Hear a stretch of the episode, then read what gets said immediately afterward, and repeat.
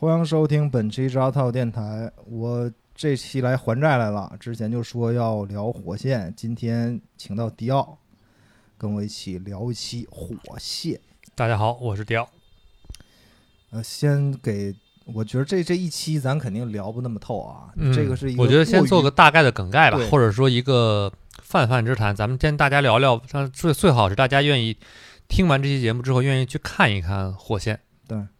因为火箭这事儿肯定是在我要非常详细聊的日程上，但是其实一直没有什么好的契机。嗯然后上个月吧，嗯，迪奥看重新又重新刷了一遍，正好重新刷了一遍，然后重新刷了之后呢，刚好呢，译文出版社，上海译文出版社呢出了一本书叫《凶年》，是当年的这个呃火线的这个呃美剧的原著。嗯嗯，所以借着这个契机吧，我觉得我可以，咱们可以就着这本书，然后到这个剧，然后就把这个剧再稍微的聊一聊。首先还是先把这个剧做个大概的梗概吧。它是从二零一二年，哎，二零零二年对，二零零二年到哦二零零七年的一部长五季的一部剧其实都到零八年播完，零到08播完七是空缺的。哦，那然后在在 HBO，嗯，HBO 这也是当年大家把 HBO 当成一个是就是什么放神剧的台的一个剧之一吧。电击剧是《阿子监狱风云》，然后第二部能撑得起是这种电击的剧，就是他和《黑道家族》同时嘛？对，就他和《黑道家族》两个。嗯然后这个剧呢，我在过往写写公众号啊，或者当年还玩微博的时候，其实说过无限多关于火线，火线的内容啊，包括疯狂的跟所有人安利这部剧。嗯所以就是就是从你角度来说，你觉得如果咱们用简单的方式介绍一下《火线》这部剧，你觉得该怎么介绍？我觉得这是我看过这四五百部剧里唯一一部不像电视剧的电视剧，它像在看小说。对，这是我很早很早就给火线的一个定义，就是在我第一次看它我就给的定义，后面我就是可能也加深了这个我的印象吧，因为我觉着咱换一个类比，咱比如咱看看一幅画，或者看一个照片，咱就看一个图像的东西，咱们可以可能惊叹，哎，什么什么海报，比如说我现在就看着迪奥家客厅这个星战的海报，嗯。它是 Photoshop 的，嗯，它是有设计感的，对，觉得这东西做得特好。嗯没问题，你看《橘红毒师》也好啊，包括我们喜欢那么多的《老友记》也好，它都是那种制作精美、设计感十足，是给你带来这种视觉享受的。如果是一幅画的话，当然火线很像一个高超的摄影师的一个街拍，它并没有加滤镜，也没加 Photoshop，它也没有什么什么设计，就非常原汁原味的反映了那一刻那个次元的一个画面。对，就是这部剧的真实感特别强，对就是而且它里面，我会觉得看每一集每一集里面的一个起承转合呢都有对。就比如说我们看《Person of Interest》叫疑犯追踪啊什么之类的，包括各种我们看过的其他的犯罪类型的剧啊，或者律政就是这种我们说律政类类种剧集，都是你有很强的故事感。我每一集在看的是一个有起承转合，我等他就这一集怎么进入高潮，嗯，它给我留一个悬念是什么？但是火线淡化了这一切。我觉得火线这个剧点在于，它你每一分钟都觉得这一个剧好像很平淡，但是在很平淡之间的一个波澜就涌起来了。然后这个波澜，它的这种所谓的掀起的高潮和它的这个平淡的部分，在情感表达上是没有太大的区别的。对，但是你看到那一瞬间的时候，感觉就很强。我给几乎所有看下去最后给好评的人，所有人的反馈都说这部剧就是特别真实。嗯然后这都是我们的感觉，然后也是因为这次要聊火线，我特意搜了巨多的火线幕后，这一期肯定说不完，嗯，但是有几个可以佐证我们的感觉。你比如说《火线》这部剧，它几乎不用背景音乐，对，你在《火线》里听到的所有音乐都是故事正在发生在迪厅，正在发生在酒吧或者发生在哪里，是场景里面传出来的音乐。对，它用的是环境音，而不是对环境音，嗯而不是我后面要加的一些音。然后包括这个主创戴维·西蒙，他就说了，我们要拍一个类似纪录片的剧集，而且大家可能这一点可能甭管是你是没看过还是已经刷过几遍的人，可能没有注意到一个事儿，就是，呃，《火线》这部剧是严格依照剧本去表演，现场不准发挥。对，就是严丝合缝的，就是导演规定了剧本是这样的，现场演员就呈现出这样的，所以就很多，尤其第一遍就是看《火线》，有很多人看不进去嘛，因为就是黑人的方言也好啊，或者看演技也好，都觉得这帮黑人是不是没演技啊？怎么跟街头混混似的？但是你如果看了这些黑人演员其他的剧，你就觉得这帮人其实演都特牛逼。没错，尤其是你看到那个 Idris Elba 的时候，就是特别明显。对对对，就是你对，呃因为大部分这里面黑人演员其实就是普通剧迷是不太熟的，因为没看过他之前作品呢，或者是对他之后作品也不熟，除了这个这呃那个雷伊德，里斯阿尔巴我知道他雷神里他演什么来着？演那个守守守守彩虹桥的那个，对对对对对，因为他后后面他属于大明星了嘛，对，然后你就会觉得，为什么这些人说话的时候就是眼神特别空洞，然后怎么怎么样？但是我觉得这两年中文互联网或者说中文中呃内地出了一个演员很好地解释了一个这事儿，就是张颂文，嗯，他不说嘛，纪录片式演绎嘛，大家越来越认可这种纪录片式演绎这种东西。就是没有那么多刻意的戏剧性强的东西在里面，它其实更多的是偏向于真实。对对吧其实这些演员都在模仿，嗯，高度还原街头混混是什么样的。就是比如说那几个是流浪汉也好，还是毒贩也好，还是一些毒枭也好，他们其实是有自己的表演，但是这些表演都是基建于在巴尔的摩这样一个城市的这些混混他们是怎么生活的那个样子，尽可能去还原。对，其中有一个那个就是经常戴一个帽衫儿，那个我忘了那个角色，Bo Bo Body Bobo Bubble Body Bubble 不是不是不是 Bubble 不是 Bubble 是那个小呃毒贩小小小高层吧，算是那个。嗯。然后那个演员有一次采访的时候，他就说他有一次就戴了一帽衫儿，他是一个黑人演员嘛，嗯，他是他就是他戴一个帽衫，他在那个巴尔的摩那街上走，他想体验一下嘛。然后那一夜非常惊魂，就是因为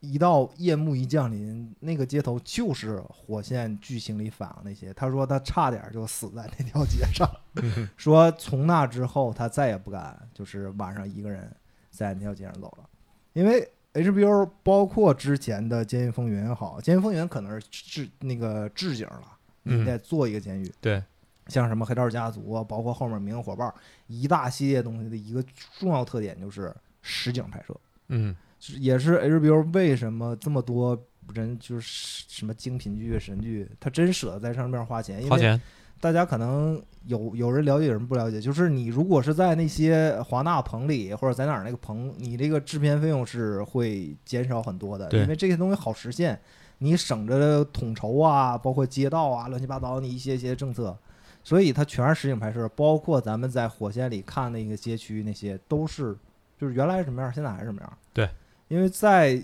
一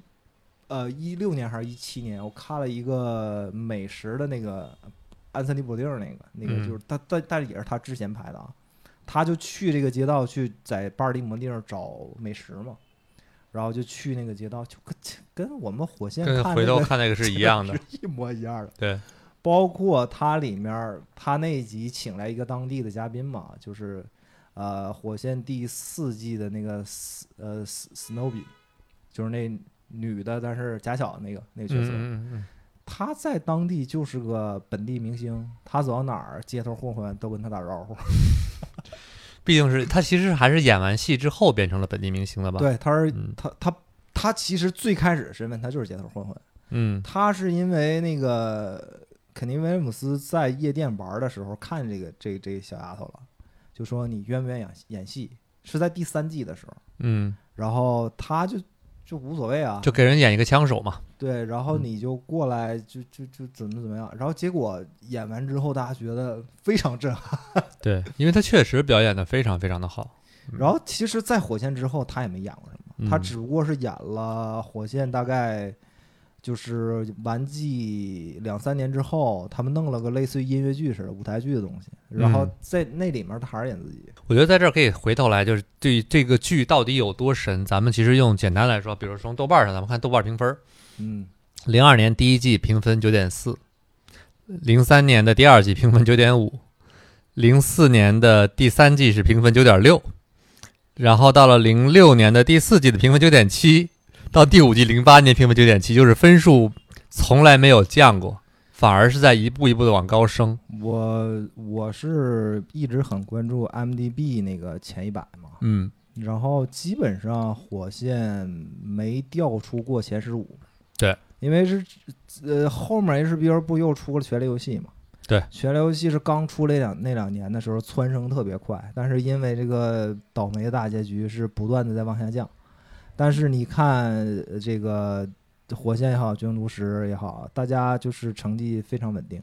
就是只要是前面有降下来的，他们还会弹回去，才会弹回去。对，就基本上就一直在 MDB 前十。然后从这个片子主创来说，刚才你提到了大卫大卫西蒙，对吧？嗯因为大卫西蒙就是我刚才我说的那本书《凶年》，就是 homic 呃叫它其实叫 homicide a year of a year on the killing streets。它其实讲的是大卫西蒙在呃自己曾经以一个怎么说呢，叫见习警员的身份，对，在巴尔的摩的这个警局的凶案组待了一年的时间，他属于随队记者，随队记者啊，但他的但他的身份叫做见习警员，就换句话说，他不能跟着对外的那些人说我是一个记者，所以说警局的人给他安排了一个身份叫做见习警员。嗯然后呢，实习警员，他在这个过程之中呢，跟着一起的去面对了所谓的呃被害者、被害者家属，甚至是法官，然后律师，呃证人和一部分的犯罪分子。他有非常非常发把非常非常详尽的这些内容整理出来了这一本书，讲了从二月我印象中二月八号到十二月份的一整将近一整年的一个一个时间的一个录像记录像日记一样的东西。对，所以这本书读起来非常的震撼。你我因为我是看完《火线》这个剧，又看了之后重新看了这本书，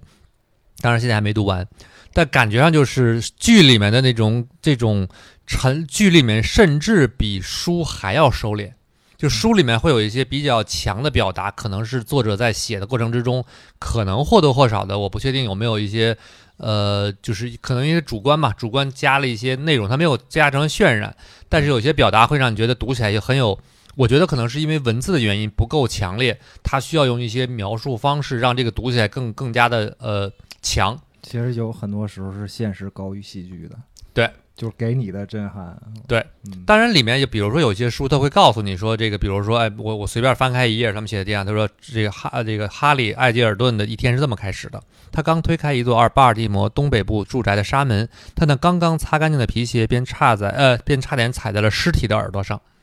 就是，这是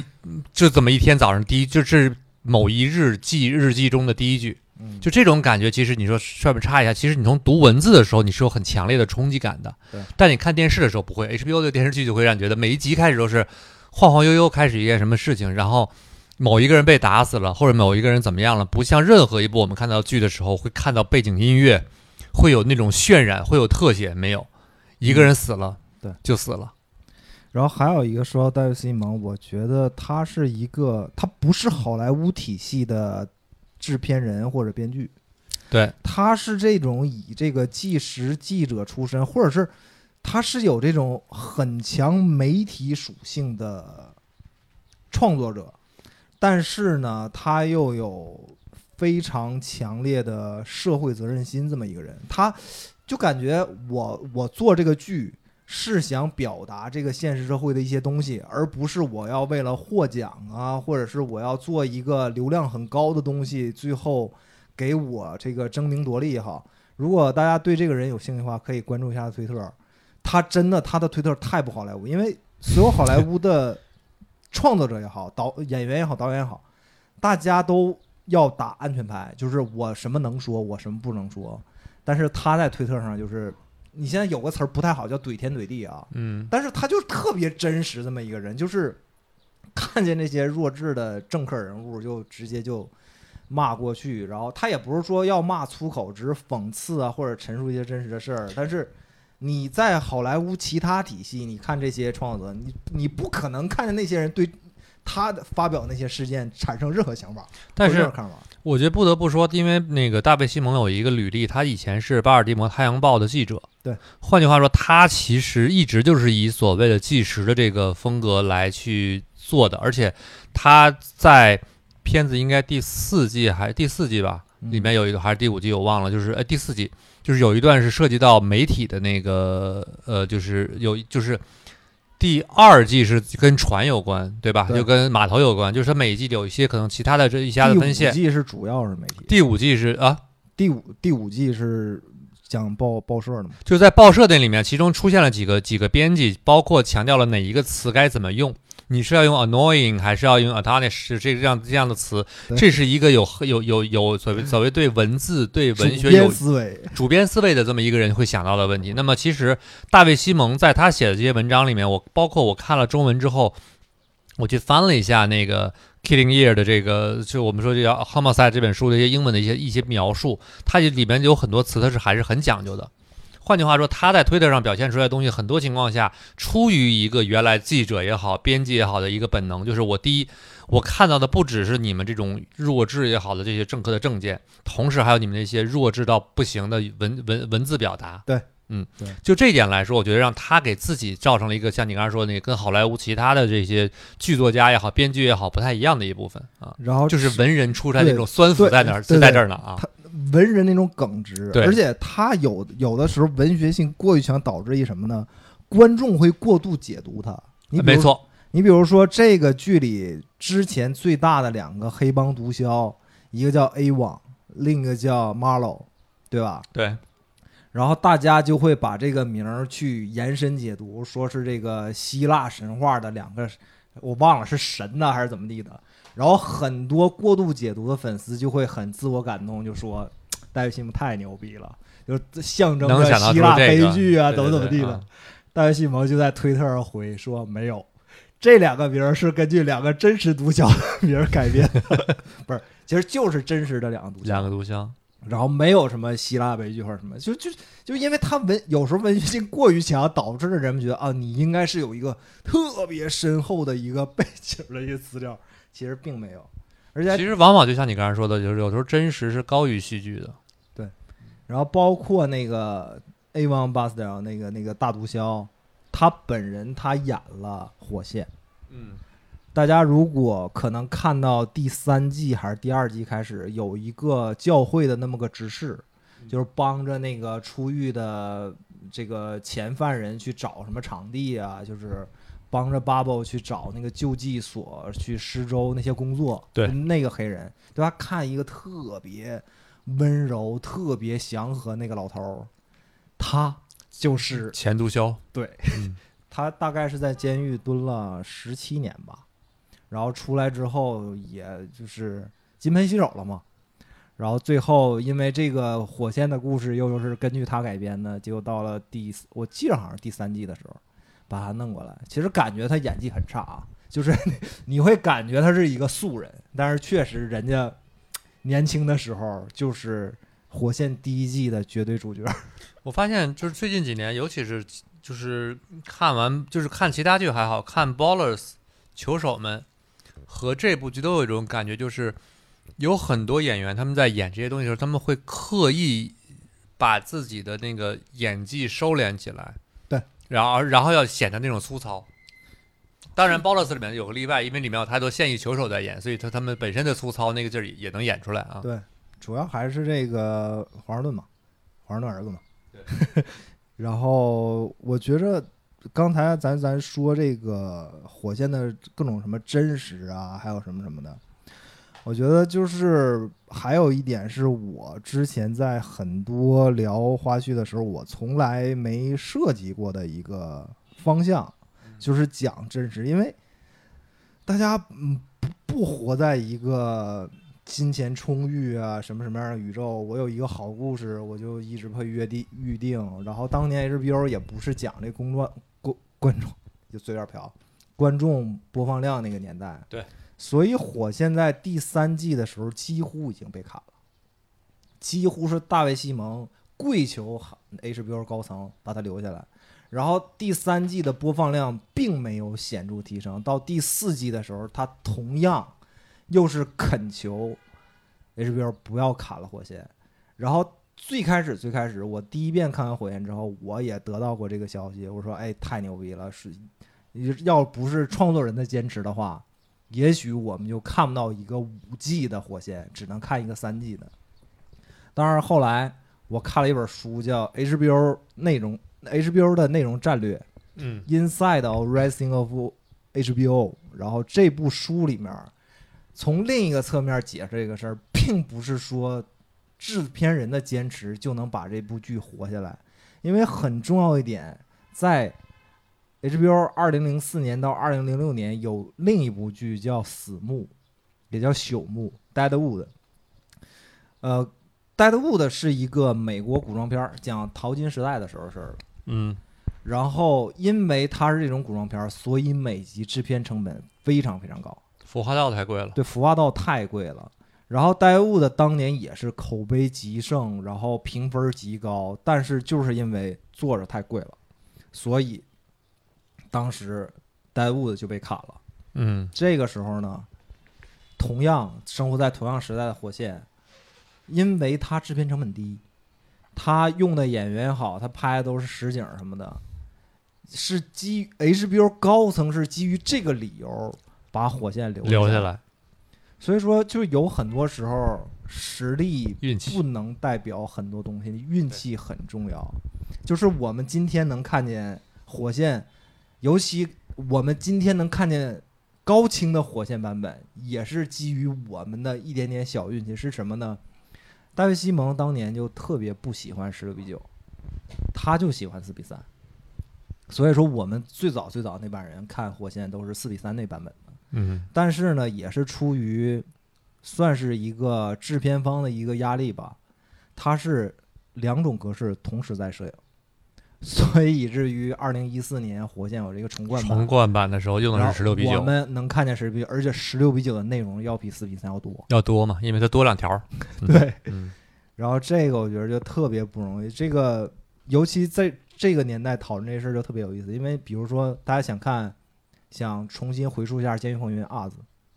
就完全没有这个机会，因为你只有4阿子比3当阿阿子当年拍就是四比三，对，完全没有十六比九这事儿。就永远你要在电视旁边忍受两条黑条。对，嗯。然后还有就是也是去年开始听那个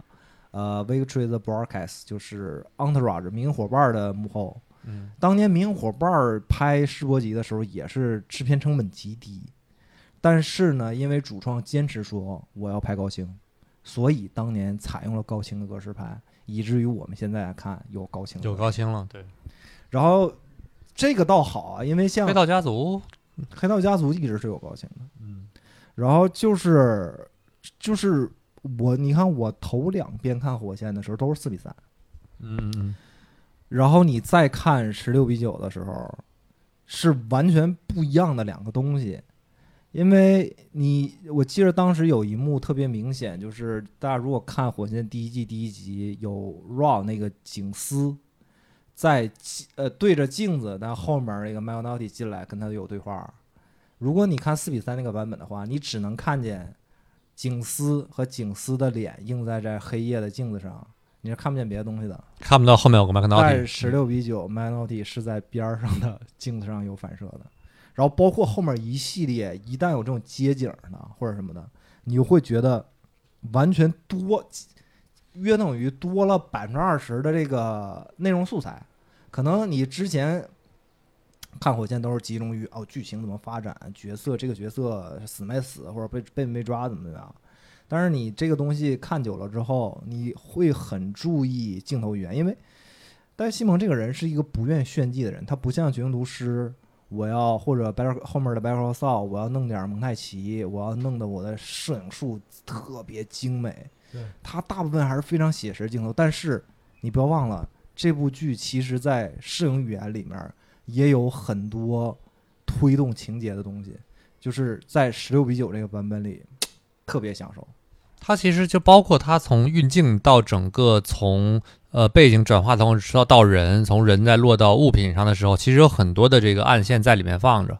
包括有很多我们说不需要所谓过度解读的概念，你是能看得出来的。对啊对，而且让我觉得最感动的一点在于，看这样的片子的时候，你会觉得你看的不是一个嗯 drama，嗯就你在看的是一个非常非常有韵味儿、有后，就是怎么有后劲儿的这样一个东西，就是就就感觉像是在喝这种味道非常醇厚的 whisky，一口下去之后，你这口是有点刺激的，你是需要慢慢去适应这个过程。但是它那个回香会不断、不断、不断、不断的在你的口腔中反复的去去去折磨。包括我印象最深刻的是看第一季的时候，第一季的时候我在看到哪儿的时候，就一下就就是当年我看的时候就就钻钻进去了，就所谓的陷进去了。嗯就是从呃呃第二季第二季就是码头的那个就是码头工人那一季，嗯码头的那个呃老板他呢是怎么发现自己被监听的？是因为他的手机没有停，他他没有交费，但是没有被停机。嗯，他问了通通讯商，通讯那个通信就是通讯商告诉他说，你的这个 U number has been tagged，就是你的你的号码被标记了。他第一个反应就是说，OK，那一定是被监听了。那转过来，他就跟所有下线的人说，以后电话里什么都不说，只有见面说。但问题在于，监听的那边就是他们这个重案组那边还在以为自己嗯对方没有发现。这件事情持续到了最后的最后，持续到这个结局，他们已经把这个人抓到抓捕归案了。他问你是怎么发现这个你被监听？他说我去问了这个我的手机没有被停机，我去问了说我的被 tag，那我就知道我我我一定是被监听了。嗯但这这种东西，就换句话说，在很多剧之中，这种这么强的一个，类似于像这种侦查与反侦查这样一个，在在在其他剧里面是会非常强的被渲染的，但这部里面没有，非常的平淡，但是非常的刺激。你说到这儿，就是这剧就是真实到，就是每个人都是人，人都会犯错误。我们看很多警，尤其警匪的电影，你会发现那些高智商的匪徒，或者特别牛逼的警探，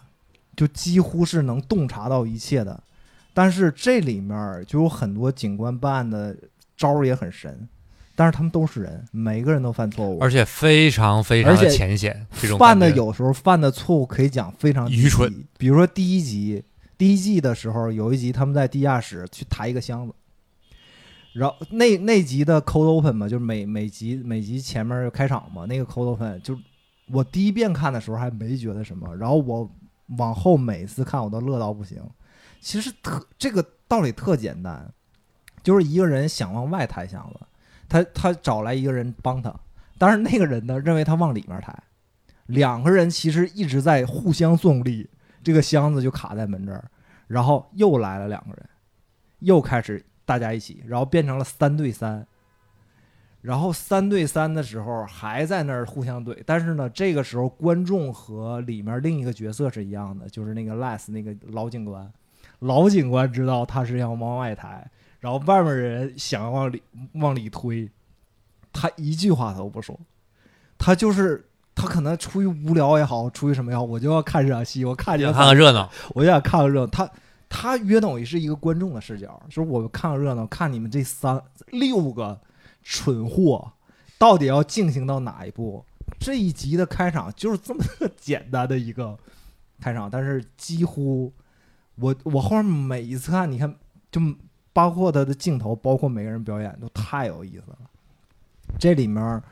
呃，戴维·金蒙在我记得在一次话剧里，就是采访的时候就说说，其实《火线》里面的诸多案子也好，真人也好，都是根据真实事事件跟真人改编的嘛。对，太过沉重了，所以他在设计剧情的时候，故意的、非常刻意的要做一些搞笑的、黑色幽默的剧情，要加入很多缓和当时场景的这种呃戏谑的台词啊。他不希望整个片子的气氛过于压抑。对对对，你看，我就是很我我给很多人推，就是大家都现在就是前两集就看不下去嘛，然后后来我想到了一套系统，我说大家大家看火线的时候不要为难自己，我说我我我是第三遍看的时候，我才看懂了一些核心剧情，嗯嗯嗯，这个不耽误我第一遍、第二遍喜欢的。我说大家不要去在意，说我第一遍看的时候我没看懂，说哪儿哪儿我不，我觉得大家不不要这么想这问题。大家看火线的时候，你把它类比成你看三国，每一个人都是一传记，马超、其实吕布，其实你说到这个，我觉得有一点儿哈，就是有一点可以提，就是我觉得《火线》和大多数美剧不同的一点在于，我会觉得美这个《火线》很像我很喜欢的一些英剧，就是嗯这个剧一上来，先丢出一堆人物，这一堆人物根本就不给你任何的时间去做铺垫跟介绍，对。他就是直接把这个设定扔出来了，对。你慢慢的去适应。你不要想着说我我要用一个东西告诉你谁，我立马告诉你他以前有过什么，他之后有什么没有，上来就是一堆乱七八糟的，包括男主角麦克纳蒂，男主角男主角之一吧，对麦克纳蒂，一上来他也不跟你讲，你反正得适应一下他跟其中一个这个检察官含混不清，然后还、嗯。还有自己的婚姻失败，还是个混蛋，但他还是个警察，但是你也不知道这个人到底是厉害的警察还是不厉害的警察，反正总有各种坏招能够想办法把他自己的想去完成的事情完成。但是呢，所有我我在我印象中，我当年在看第一遍的时候，我可能在第一季的前两集、前三集卡了，能反反复复看了有三四遍。就是我嗯。总觉得我没有看明白，我要从往回倒，这就犯了最早以前也不是犯什么错吧，就是用以前看美剧的思维，就是至少你第一季或者就看动画片儿一样，第一季是一个大概的一个世界观介绍，对对对人员人员引入，这是一个什么样的一个结构，这是一个什么架构没有？这个片子一上来就让你先给你看了好几个组织，好几个部门，好几个不同的人，甚至你分不清 Rouse 那个时候是什么职位。对他没有，他没有想让你看清任何一个东西，就像我们今天聊这期节目一样。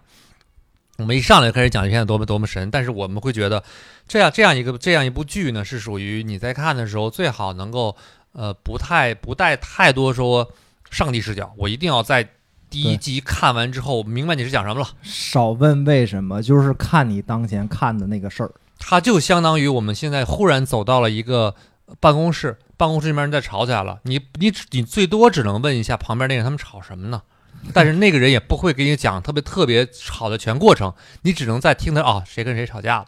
然后你就要看他们为什么吵，嗯，然后你听他们在说什么，这个是最符合看这部剧的一个特点。对。这段时间我看，比如说前段时间我还重看了这个《唐顿庄园》，嗯，然后呢，最近又在看另外几部英剧吧，就会觉得就是那个还有叫《Silk》，就是《皇家律师》。嗯，这种英剧都是一上来，先是一堆角色，尤其《唐顿庄园》的第一集跟这个《Silk》第一集，先是两个长镜头，一堆忙碌的佣人在不断的面临铃响了，去什么送餐，这是第一集，根本就你没有时间去记到底谁是，就你说 footman 是什么，valet 是什么。Butler 是什么？就是管家是什么？男仆是什么？什么第一就是什么脚夫，就是 footman，就第一男仆是什么？嗯，什么厨娘是什么？什么这种所谓的这个，甚至你不知道 statesman 是谁，反正就是你先先先看先看，他们反正闹腾挺挺热闹的。你看着看着看着，你再回过来想第一季的第一季的时候，哦，他们在不断的去用第一季最繁忙的一个角度告诉你了这帮在楼下的人事情是怎么发生的。这是我们看的《唐顿庄园》。嗯，然后 Silk Silk Silk 里面这个这个里面是一堆律师跑来跑去，也是长镜头，谁给谁递个资料，谁给谁打个电话，那谁是合伙人，谁是这个律师，谁是要去上庭的，谁是在这边做做做做这个这个跑腿的人。你也是看了几看了多少集之后，再回过来再去看的时候，才领悟出来第一季的第一集是这样子的。其实《火线》和 HBO 我们很多会喜欢的一些所谓的紧凑跟舒服的剧，往往他们的第一第第一季的第一集都会用这样的套路，就是我先用特别复杂的东西摔在你脸上，然后把你摔懵了，我再让你慢慢的看。其实你要把这个套路看清楚了之后呢，这个剧就没有那么难理解，甚至会越看越舒服。对，还有一个很重要的是，它它是一个纪实类的，或者说它是一个反正都是实打实事儿的，它不是那种文艺片的导演，我想表达一个意意意象，就是这个东西你可以向左理解，也可以向右理解。火线没有那种向左理解、向右理解那种意象的表达，我都是在表达实事儿，只不过是我让他的出场顺序是什么样的。大家不要认为说这种看不懂是我们那种，比如说看不懂什么西伯利亚那种那种电影，你不知道导演想你，其实你只要是看进去了，包括这是一个很值得 N 刷的一个剧，你再看的时候，你会逐渐理解它都是有用的，而且都是讲了一个实事儿。你只不过当时可能对这个人物性格你没有那么了解，导致了你觉得哦，这我有点看不懂，他为什么这样怎么样？而但是你再捋的时候就都顺了。而且我拿这个为什么呢？我说我说火线跟唐顿庄园让我觉得特别像，这两部戏有一个特点，都都是群像戏。对，也就是说他们其实没有一个严格意义上真正的谁是绝对的主角。对，对吧？尤其火线，你说你能觉得麦克道蒂是绝对主角吗？他到了第四季的时候，几乎都没什么戏份出来，嗯对吧？他自己去很很开心去做一个小警察，很开心，嗯做个巡警，也不怎么也不怎不怎么有，也不怎么干啥，还很很悠哉。直到第五季他重新回来变成一个混蛋之后，你才会看到哦，这个人好像又回到了一个主角的一个位置。嗯，但是个这个其实是戴维·西文比较牛逼，因为第四季是演员本身，West 的这演员，他嗯第四季的时候以这个要回伦敦陪多陪家人为由，就希望这个少演一点儿，然后给他分配到这个巡警。就是咱们看，咱不了解这个幕后故事，看这个剧情是非常合理的。就是你被你你之前那么大受大挫折呀，顶上又排挤你呀，怎么样？你去当一个巡警，我们看这故事是很合理的，但是这个幕后的流动发展是这样的。第五季的时候他又回来了，这就说明编剧还是很合理的利用到了真实的东西，以及大他就是能抓到所谓的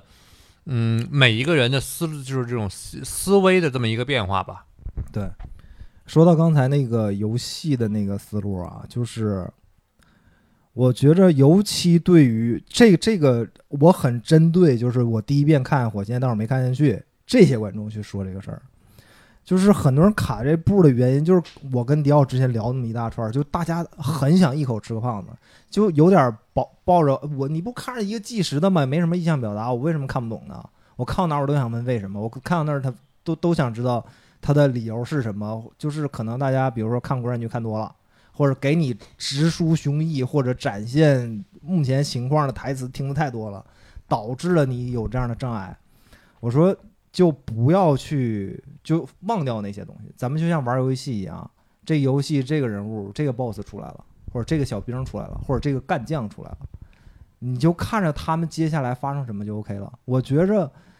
在火线这个宇宙里面，基本上如果说你保持着这个心情，你看到第二季你还没陷入这个宇宙的话，我觉得就很难了，因为我至少推荐的，我亲自推荐这些人啊，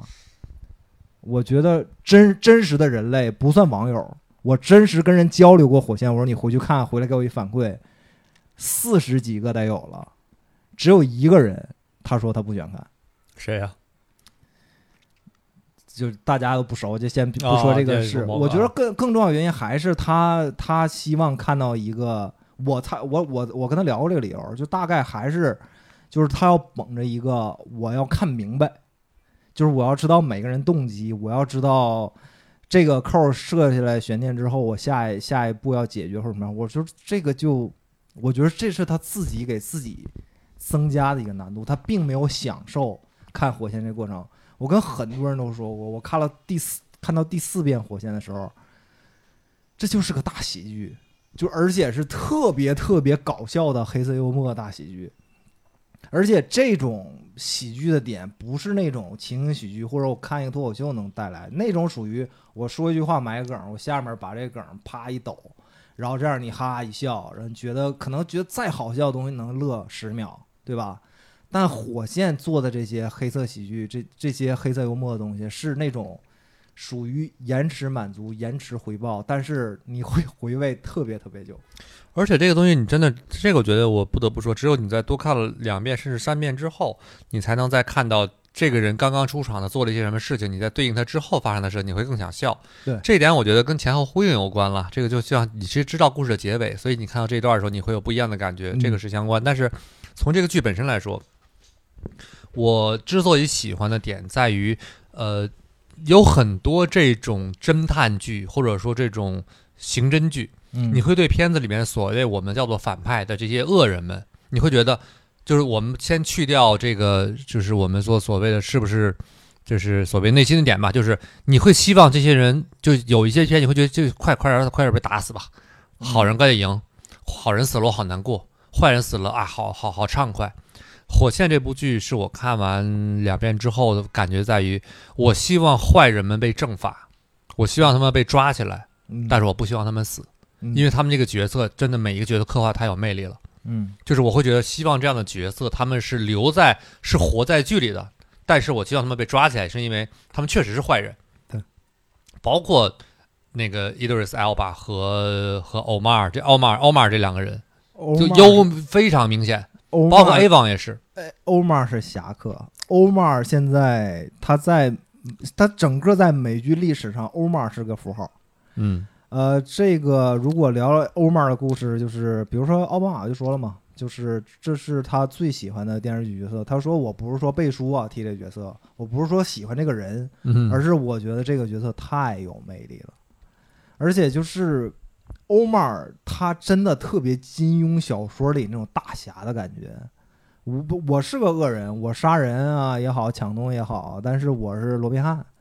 他是有而且这个人他最重要的是 code。对，其实这个但这里你们发现没有？其实大多数人心中都有一个所谓的 code，除了男主角麦克闹迪之外，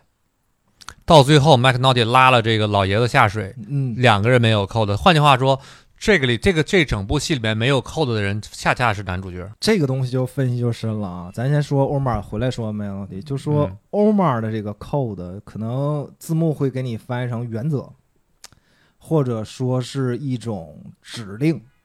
我觉得这个东西是，呃，甭管是呃人为创作的角色也好，还是说现实生活真人也好，其实大家很难很难像他这样去遵守这种规则的这么一个人。嗯，虽然是他在一个黑与白之间游走，但是他是一个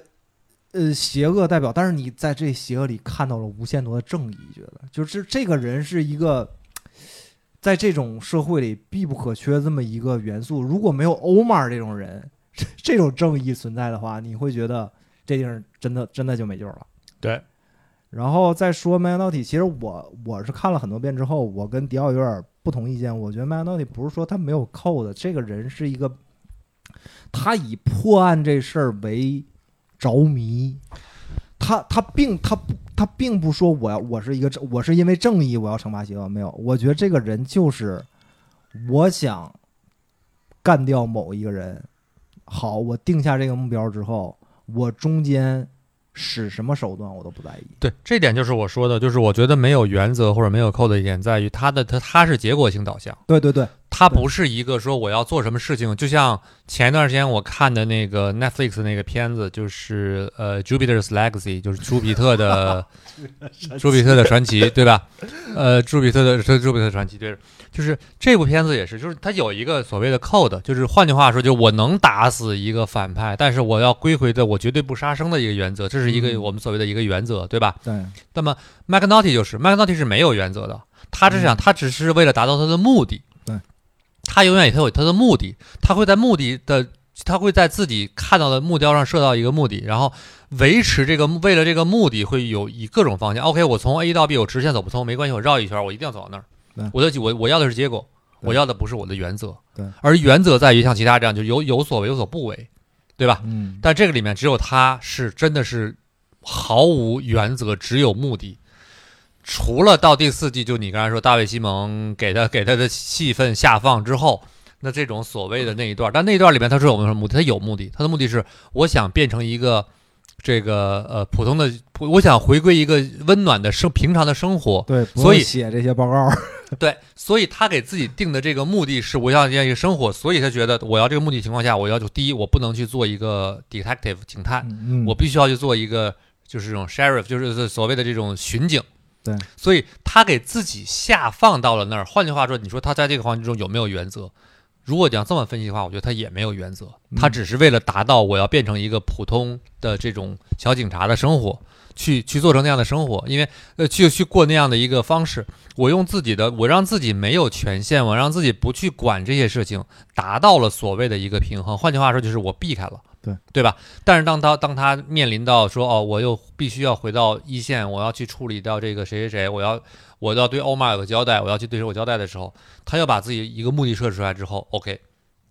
又把之前的一切都去掉了。换句话说，之前的那种所谓的阳春白雪也好，还是一些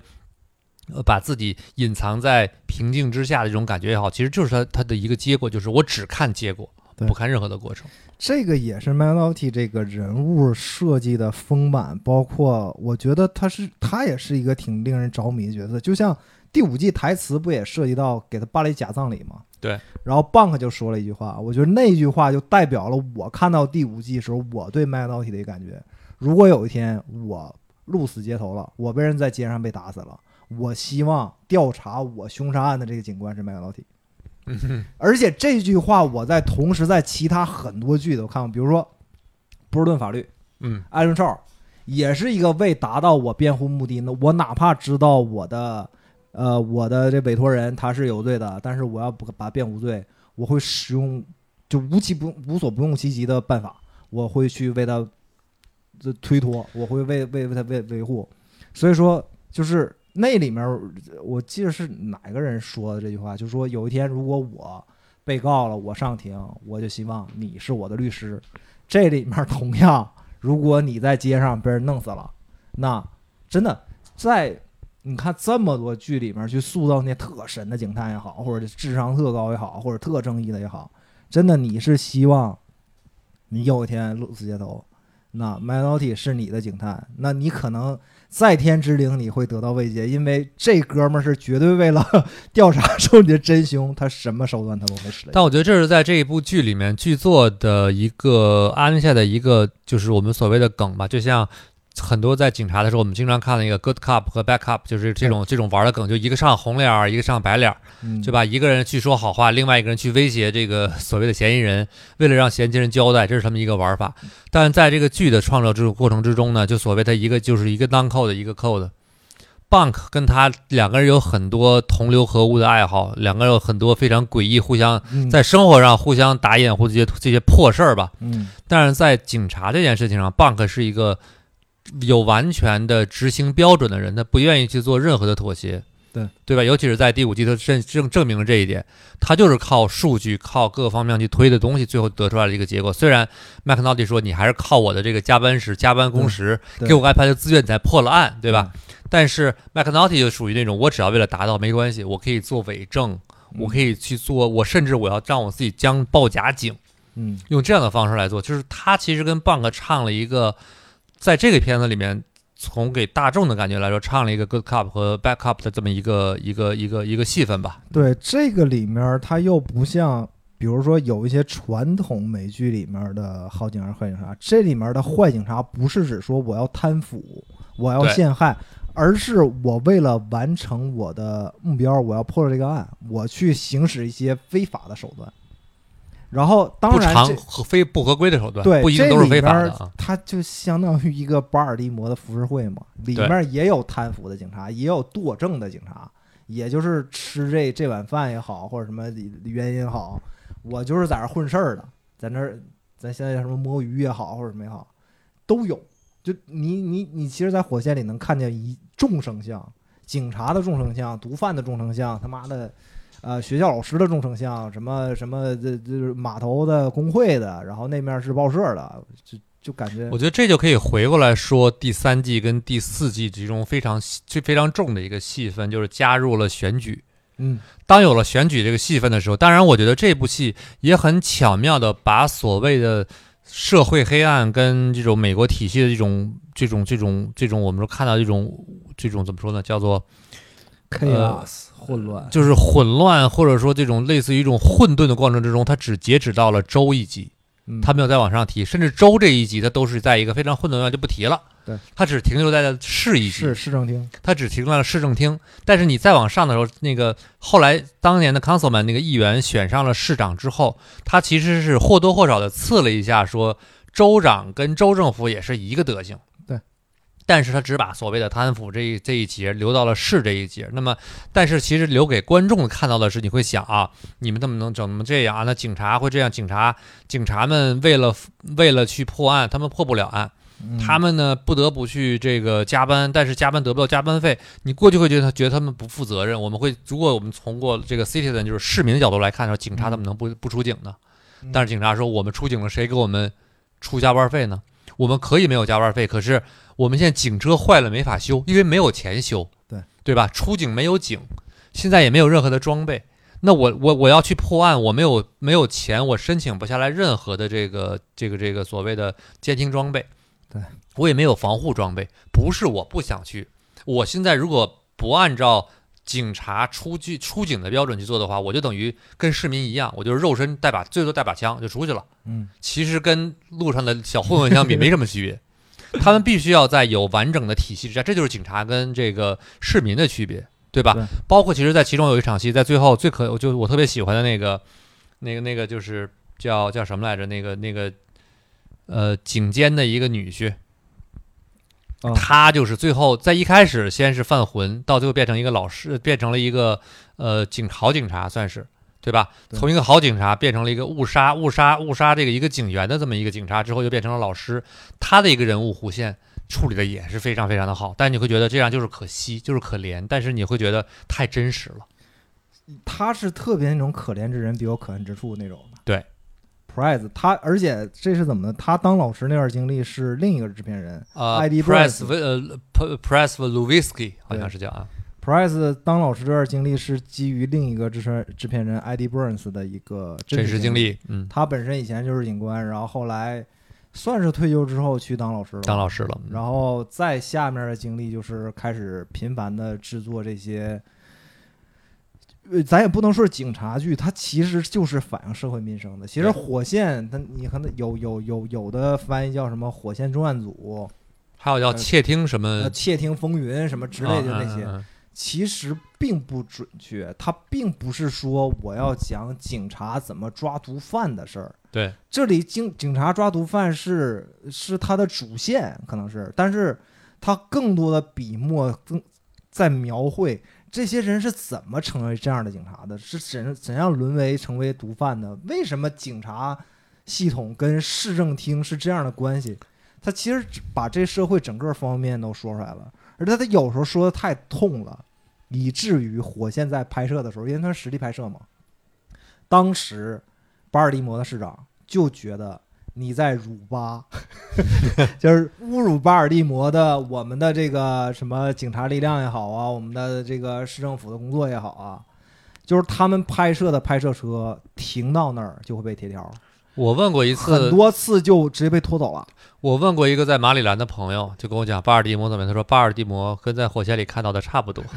就是这种感觉啊。对对，所以你看这个这部戏啊，如果我们要简单来看的话，第一季其实是为了把警察局这件事情丢出来。当然，五季里面全都是警察局，但是第一季是重点放在了警局里面，第二季重点是警局和码头，对吧？嗯，第三季就基本上是选举这一块儿，到选举了这这这就和他跟政客开始进入涉涉入了所谓的政治这一部分，嗯，然后第四季就开始涉及到了这个学校。教育，到第五季就变成了这个报社媒体，换句话，它从所谓的教育领域，然后媒体到所谓的工业领域，然后以及每一季都会融会贯通在里面的老百姓的民众，嗯以及这个警察局跟政客之间，它其实跟我们能大概的把一个城市的脉络梳理出来然后这个城市的脉络能看出来，就是都是一本烂账。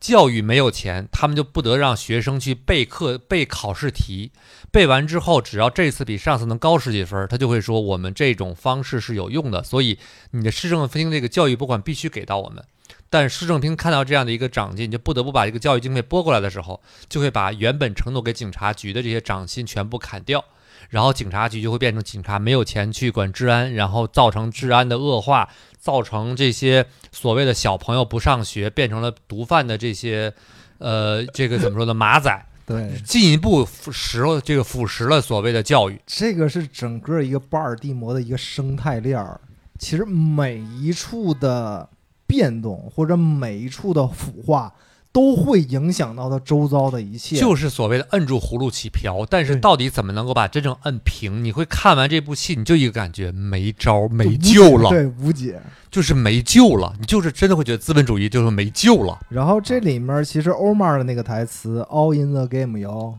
第一季的最后一集的那个 slogan，“all in the game”，他这句话就是去整完整的概括了全剧的一个精髓的一个对对对精神，就是当时咱看那个时候，大家都是棋子儿，就是对，就大家都棋子儿，大家都在游戏之中，你不顺这个玩法，你有可能会被灭掉。对，然后后来我觉得李诞特牛逼嘛，李诞看完他可能看了一遍，他他妈就看了一遍，然后他说 All in the game 就是众生众生皆苦，苦啊。我就觉得。就他说这个众生皆苦，一下我就觉得太他妈精准了。对你上次我记得，得当当年你在前几年吧，自己还印了一件印了一件帽衫儿，对啊，那个帽衫儿写 All in the game，下面写了一段写了一个中文，就是众生皆苦嘛。对就这个段不就你和你当时你还说是李诞李诞李诞去做的一个整理啊。对。但对我来说呢，众生皆苦呢太过于写实的描述这句话了，让你会觉得，尤其看到第五季的时候，第四季第五季的时候，你会觉得真的是众生皆苦。然后还有一个就是，我觉得是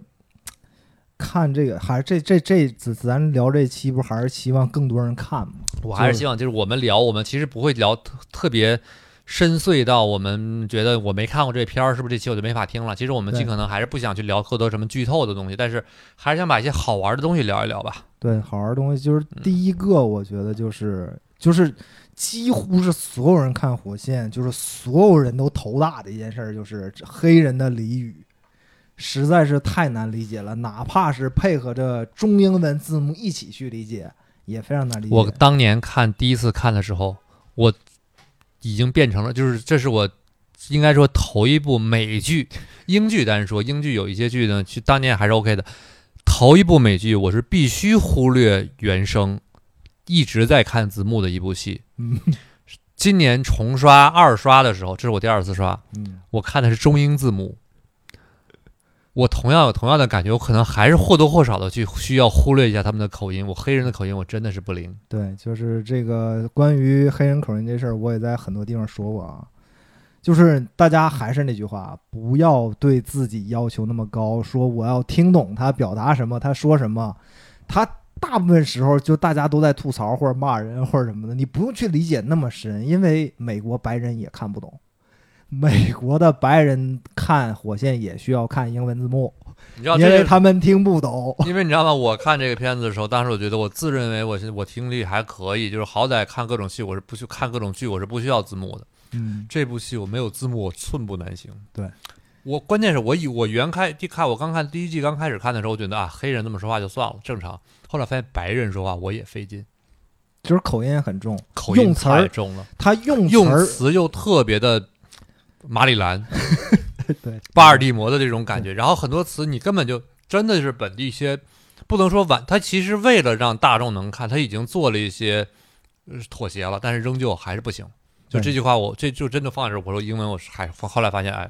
英文还是不怎么样啊，就是真的是一点儿都没没都没没辙。对，就这这件事儿，我觉着是几乎是我推荐所有人看火线的 number one 的烦恼。然后我说，大家你就想想，你如果是个北方人，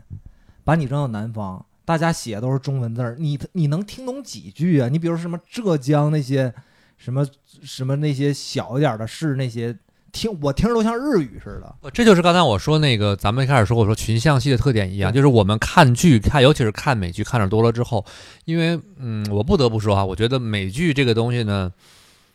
大多数的剧是在拖时间，大多数的剧呢是在非常用非常细碎拖时长的方式，让你有一种好像看着很爽的那么一个过程，但其实大多数的故事讲的是节奏是不紧凑的。对。但是像火线也好像我说有有一部分英剧也好，和跟部分 HBO 的剧也好，它节奏是很紧凑的。它因为他第一，不要去强烈强逼自己，像看其他轻松的美剧一样，看完轻轻松松可以全部干掉，不行。对，如果是手刷 The Wire，就算是你带着，你已经带着我说我不要不想第一遍就看明白的态度，你也要尽可能全神贯注，因为你就算全神贯注，第一遍看的时候也是会觉得忽略很多细节。就是刚才迪奥讲这个，就是有很多剧啊，你比如说我一一集我是三十分钟或者四十五分钟了，但是它其实剧本的素材、剧本能提供的信息也就十分钟或者二十分钟，全是铺垫，其他是用铺垫、用镜头语言去给你带气氛音乐。嗯，但是为什么说我我现在我已经看过完整、特别特别完整，我看过五遍《火线》，嗯，然后五遍半吧，因为第六遍是属于就是前面没看看后面嘛。我也不敢说我把火线所有的信息都了解到了。也就是没必要，真的没必要，没必要看看戏而已啊。你现在他一集五十分钟，他其实每如果说给一个别的导演，给一个别的好莱坞的编剧去拿这个素材去做，这不是五季的火线吗？估计在别的编剧也能编出十三季的那种出来。差不多。所以这个东西就是它信息量真的很大，就是我们这些特别喜欢而且看过很多遍人、了解这么多花絮的人，每次看见还能看见很新鲜的东西。而且《火线》这部戏呢，其实它的每一集跟每一集没有特别直接的联系。我拿每嗯拿拿什么来举例呢？《火线》特别像《星战》，就是每一部跟每一部之间没有严格的时间联系，除了第八部跟第九部啊，嗯，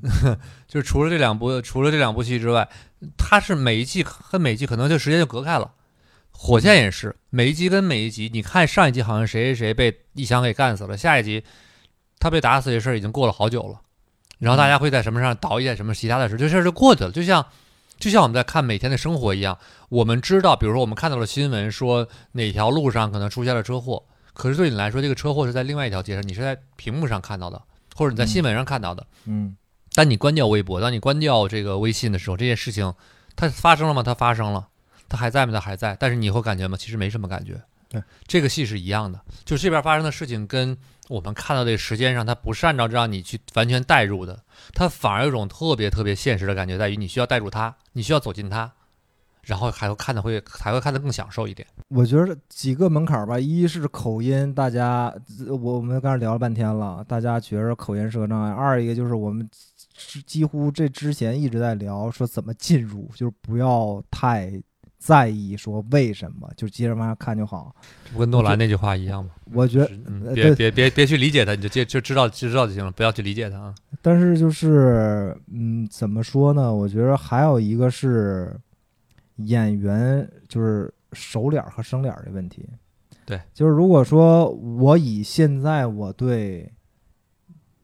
好莱坞影视了解吧，如果是今天我第一次看《火箭》的话，我觉得我也会看的非常容易，因为这些人过后面的像麦当蒂、韦斯特那演员，后面情势啊什么乱七八糟，这我都看过了。我对这些演员有一个判断对判断理解，比如说《权力游戏》小指头，你都认识了，那里面竞选市长什么的，就这个时候你看的可能更容易。但是如果说你对影视没有那么了解，看这些生脸，看这些陌生的演员在扮演陌生的角色，可能也是一个观剧的障碍。然后这个时候，我给大家建议就是，也不算建议吧，就是最后我总结的就是这些演员都非常牛逼，你不要质疑他们任何一个人的演技。不是这个就跟去年这我们几个朋友在推荐看那个，就是去年因为《暗黑》那部剧结局了，啊，德剧，就推荐看啊那个《暗黑》的理由一样，就很多人觉得看《暗黑》特别闹心的原因在于他们这些演员都不认识。嗯，我说这边是欧洲演员嘛，对，其实那个也是《暗黑》那部剧让大家觉得有点别扭的这个理由之一。嗯就像火线一样，就即便我跟你说，即便是二零二一年了，有很多人你再去看火线，你能认出来的角色也就那么可能五六个演员吧。还算是你得特熟 HBO，你才能你才能认识识五六个。当然，像 Idris Elba 这这样的已经是大咖中的大咖，或者像《权力游戏》中小指头的演员演市长的这个人之外，可能其他角色甚至还是还是没有那么熟悉的。但是并不影响，就是怎么说呢？就是你只要抛掉这个我要看一个演员的这么一个一个方式去看这个人物，嗯就像一个新认识一个人一样，一回生二回熟没关系啊，大不了这个有而且有些角色很快就死了，其实也没什么太太大的这个必要啊。然后说说制作的一些好玩的事儿吧，嗯就是其实这个，呃，火线的诞生不是平地就出来的。他之前刚才迪奥也说了，这个《凶年》这小说，我我大概我刚才进他家之前，我翻了一下《凶年》小说，我感觉啊，因为我没看这个书的具体的内容，我感觉这里面的很多事儿是后来拍了那个《情理法的春天》那部剧。那部剧其实是在九十年代初期就开始拍，它其实讲的内容也挺狠的，但是限于制作费的，可以说是非常穷逼的一个剧组，导致了那个片儿又是九十年代那种怎么说呢，不太高超的。呃，统筹啊，包括摄影术啊，包括一些选角啊，那个看着就特别特别吃力，就是有点儿看上世纪低成本犯罪片儿那种感觉。虽然故事很牛逼，这个跟团队还是有关系的，就是制作水准啊，各方面还是有关系的。诶，到了 HBO 体系之下，HBO 还是有一个比较好的那么一个制作流程，因为 HBO 完全参与到这个所谓的那个制作之中嘛。钱给够了，后来的火线这质量不就上来嘛？就是说之前有这么一个铺垫，然后如所以它出来了。然后其实，在火线第四季制作的时候，他们那阵儿就想拍一个衍生剧了，叫《The Hall》，是拍市政厅的。就是因为第三季拍了竞选嘛，大家觉得第三季其实可能在整个火线里面可能是观看啊，包括讨论啊是比较多的一个，因为一下涉及到这个选举了，对啊，大家可能这这个神经被挑动起来，他们想拍这个，结果呢，当时 HBO 就觉得你们还是拍你这原来的吧，因为这个你们拍着还挺省钱的，就接着拍就 OK 了。所以我觉得这事儿也挺遗憾的，就是如果说火箭能生活在二零一八年，他甭管是奈飞定了它，或者是后二零二零年的 HBO Max 把它定了。如果说有这样的制作经费，我觉得大家会看见更多、更好的这种后火线的也好，或者什么也好，能看着更多这种东西。但是你想，现在如果说再拿着原来这些本子去编现在题材，可能时代又不一样了，然后包括方式不一样了，可能那感觉又不太对了。我前两天啊，跟几个朋友，跟面包老师还有这个魏梦，我们聊到了关于进入到流媒体时代之后，这个剧影视剧会向什么样发展？我觉得首先首当其冲，像《火线》或者《凶年》这样的剧本，或者像《火线》这样的片子，就很在一定时间内很难再出现了。对，就目前来说，大家其实更多的需要说你你一上来这个剧，不管是奈飞的，还是 HBO Max 的，还是这个 Disney Plus 的，还是葫芦的，还是亚马逊的，还是苹果的，首先你必须要有一个足够让我们觉得激动人心的这么一个话题，嗯也就是说那个点子得有。嗯假如怎么怎么着，怎么怎么着了，和怎么怎么着了。假如张三在什么时间碰到了一个什么事儿，忽然变成了一个什么样的人，就是这种让大家觉得特别有悬念的东西出现之后才会好一点。但像《火线》这样的片子，你很难去用一句话说这是一个丢出一个悬念的词，让大家觉得这片子好有意思，好我好想研究一下。没有，嗯因为这是一群在巴尔的摩的穷警察去跟一群混的感觉不怎么样的一群黑帮老黑帮黑黑这个这个呃毒贩们互相厮斗、互相博弈的故事，甚至连监听中都没有什么高科技，就甚至一个警察被人偷了这个 这个被人偷了这个摄像被被他所监监监视的这个毒贩偷走了摄像机，还要去去想办法去把它要回来，这个过程是没有办法去跟大家讲的啊。因为我觉得这个东西也受时代限制吧，因为就像《战争之王》那个台词嘛，说当年如果有偷拍的话，那个摄像机都像那个巴祖卡那个导弹那么大。对，但是你火箭那个年代，你可能跟现在就是特别特别年轻的观众，当然我们不推荐未成年人去看火箭啊，这首先一点。就如果说特别年轻的观众去看一定是十八岁以上推荐的。对，他不太知道 BB 机这东西，他为什么要用 BB 机这种东西，可能大家都会产生质疑。而且问你为什么要用电话？对啊，而且你想，现在应该很，就比如说他那里面出的梗，说看电话那个看拨号那个顺序什么的东西，好像对现在的人来说，就是这个东西对我们来说是个复古的记忆，但是对于完全没看过 拨号电话或者什么，就是 What are you talking about？对，很困惑，这这这这是个什么？而且用的招儿也都，其实你如果放在当年那个角度去想，他们用这个招儿其实都挺新奇也好，或者说很有智慧啊。但是在你现在看来，那好像有一个手机，你好多集都不用拍了。就能解决一切了。你现在约等于在看一个历史剧，那真的是一个历史。而且你要去有明确一点在于，包括美国现在的摄像头，它的铺设的这个度也是非常广的。包括这就是为什么后来有那部剧叫《Person of Interest》，嗯只靠摄像头就可以解决的，解决很多事情，对吧？那时候它没有那么多摄像头，嗯，你很多东西根本看不到，你只能靠人去盯梢，去跟着，去尾随，还得互相博弈，还得拿望远镜蹲蹲在这个楼顶呃对面楼顶上去看他们在说什么。哎，就说到楼顶儿有一个剧情，不是说这个 Bubble，就是说到 Bubble 这个角色嘛？这个 Bubble 这个角色是完全基于一个真实的啊流浪汉改编的。他在警察局线人的注册名叫 Possum 附属，然后他在街头的名儿叫 Bubble 嘛，说当年他好像七三年吧，就因为一个小事儿被逮到警局之后，他就一直是注册 CI，也就是中文叫什么线人，注册线线人对，当年他就是通过卖这个红帽子，然后把红帽子带给不同的人，让警察在远处拍照，去确定他们要监视的这个人物。就是这个剧情还原了他当时帮助警察调查这种手法。这个这个这个这，我觉得这些东西，你可能在目前我们生活在高科技新时代的人看来，就觉得特土。但你想想，当年如果是用这种方式的话，其实非常智慧，就有点看有点看古人的智慧这种感觉。不，这个其实我觉得倒还好，我不觉得土哎，就算现在年年轻人看也不会觉得土。就举个例子，你现在年轻人看古装戏，咱们看、咱们看古装戏，你也不会觉得古装戏，哎，他打个电话就得了，干嘛还要去人家什么飞鸽传书啊之类？是其实是一样的，就是嗯年代感这个东西啊，只有隔得特别近，就比如现在是你看了一个二零一六年的，你会觉得哎好土啊，是因为可能那段时间的这个跟现在的科技发展，就是这些技术进步的差别不大，但是方法上变得非常非常的夸张。嗯，对吧对对对对对，但是你像咱们跟二零零二年相比，隔了快二十年了，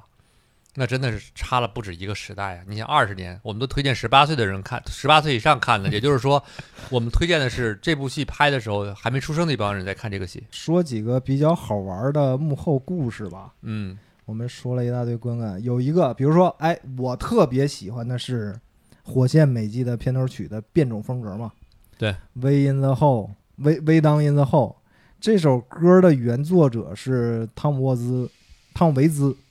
啊，中国人叫维兹是吗？然后当时戴维西蒙就特别喜欢这首歌《Way Down in the Hole》，就特别想让这首歌作为火线片头曲。嗯但是汤姆维兹这人属于美国音乐界老炮儿嘛，也不差这点钱，就说你把你的这个拍的东西发给我，我要看看，就是我要看看你拍的是什么，我才能准许你用我的歌。结果呢，仨月过去了没动静，然后大卫西蒙就特别忐忑，说这是不是就没戏了？然后给汤姆维兹打个电话，那然后汤姆维兹说是这样啊，那个我们家呢，那个录像机我不会用，你们给我发这录像带我播放不了。但然后我媳妇出差了没回来，然后后来他媳妇儿出差回来之，等我媳妇儿出差回来之后，把这东西修好了，我能看了，我再给你回复。结果就很快，就一周之内，可能他媳妇儿就回来了吧，就是他看看到了，他应该当时看到是《火线》第一季整个内容。嗯，看完之后马上就签了授权书，用吧。然后《微当的 in the hole》这个歌，我觉得真的，就是你如果说我要听一个好听的音乐，或者说我听一个特牛逼的什么作词编曲，它不是那种歌，但是它太符合火线这个气质了。就是节奏，它节奏感用的好，就是节奏多。然后，然后再加上每季他会请，我不知道他是用了不同的演不同的演唱者去做变，就这种变风格也好，或者说他是选了一有不同的版版本吧？不同版本，我觉得这个是挺，就看火线的时候一大怎么说呢，一大感官吧，因为它的片头它不像别的那种运用呃这个影片素材去做片头这种，我每一季有换一个，就是换一个新的素材，它没有，它其实这五季都是用的一样的呃有一些变化，一点点，有一点，但是每一季它是这样，它其实用的是每，它是每一季都会用当季的这些故事里面的一些，呃，不是专门拍的，而是把某些画面中的一些角、一些边边角角切出来的一些部分。嗯换句话，它用的是一些呃空镜，用的是一些比如说环境。或者是一些呃群演的一些的气氛，在在整个的片头里面是没有主角，就是没有主角大量正脸的这样出现的，用的全都是旁枝末节。换句话，有一种 all in 的，就叫一种 all in 的 game，嗯，就是这一圈儿里面谁也跑不出去。对，we down in the house。所以说有一种感觉在于所有所有的小的点，比如说有一个人在在有一集中，我就就我记得很清楚，他是被人家从后面一枪爆头，嗯他摔完之后，地上有个瓶子摔摔摔碎了，然后在那片头那一集片头里面就有一个摔碎的那个，你只有看到他摔死完之后，那一下出来，你再回过来哦，这一季的片头我看了这么长时间，这个上去是在这儿，就是有你有一种在玩拼图找找梗的感觉。对对对，然后其中有一集让我印象最深刻的是第四季还是第三季？第四季就教育的那一集。第四季是有所谓的第一集，第四季第一集就是一群小学是一群初中生推门儿，铃声响，推门儿进进呃进校门的那个那个声音，嗯，那个是放在了那一季片头的曲子的最后一幕，就最后一幕就歌曲收尾，咔铃响啦，往里冲，然后出那个 slogan，这一集的 slogan 是什么的时候，他把那一集的那个冲，就是一群小学生从这个校门打打打响上课铃冲进校门的那个那一瞬间捕捉下来了，然后变成了那一季的片头曲的一个一个一个一个镜头。对你说这个每集前面这个 slogan 也好，或者这这集的一句话，这个我也挺有感触，因为我在第一遍看《火线》之前，我是属于犯罪心理的这种大剧迷吧，就是我特别喜欢犯罪心理每集片头片尾这个但那个是名言都是名人名言名言，人名言，嗯但是你会咋说呢？就是当时对这种形式的那种理解是，哦、我上来有一个名人名言，尾有一个名人名言，就是你你会对这种格式有一个期许，就是说我上来这句话得硬，得符合我这期的这这集的这个主题，对，嗯怎么怎么样？把帽子盖好。但是你发现 The Wire 用的这些片头的所谓的这这这一集的这个主题，它特别的朴实，就是可能这这个词儿，它是在一个第七配角的台词里出现的一句话，没错，而且是特口语的那种话，但是精准的概括这一集。接下来或者发生了什么，或者说他想传达这期主题想表达一个东西，就是你跟犯罪心理那名人名言一比，你这个词儿它太太呃水也好，或者说你这个太随意了，太下里巴人了，人家那个过于精神白雪了。对，嗯，就换句话，一个是用名人名言，一个是用普通人，但是就就是因为这个原因，我才会觉得这个片子实在是让我觉得太有魅力了，就是它能够让我们觉得，像你说用一个期限的一个角色，或者是一个一个超不知道哪儿来的一个路路人，路人甚至是一个路人说的一句话，变成了这一集的一个 title。那么这一局的这一句 title，就有一种感觉说你太点题了。嗯对这就好像我前一段时间看的那一个一个纪录片，Netflix 的纪录片叫《Pretend It's a City》，其实是是是，呃，一个一个女作者，她女作家，她在讲第这一个集的时候，第一集她说的一句话说：“我在城市里面，每个人都在看手机，嗯然后呢，大家都在看手机，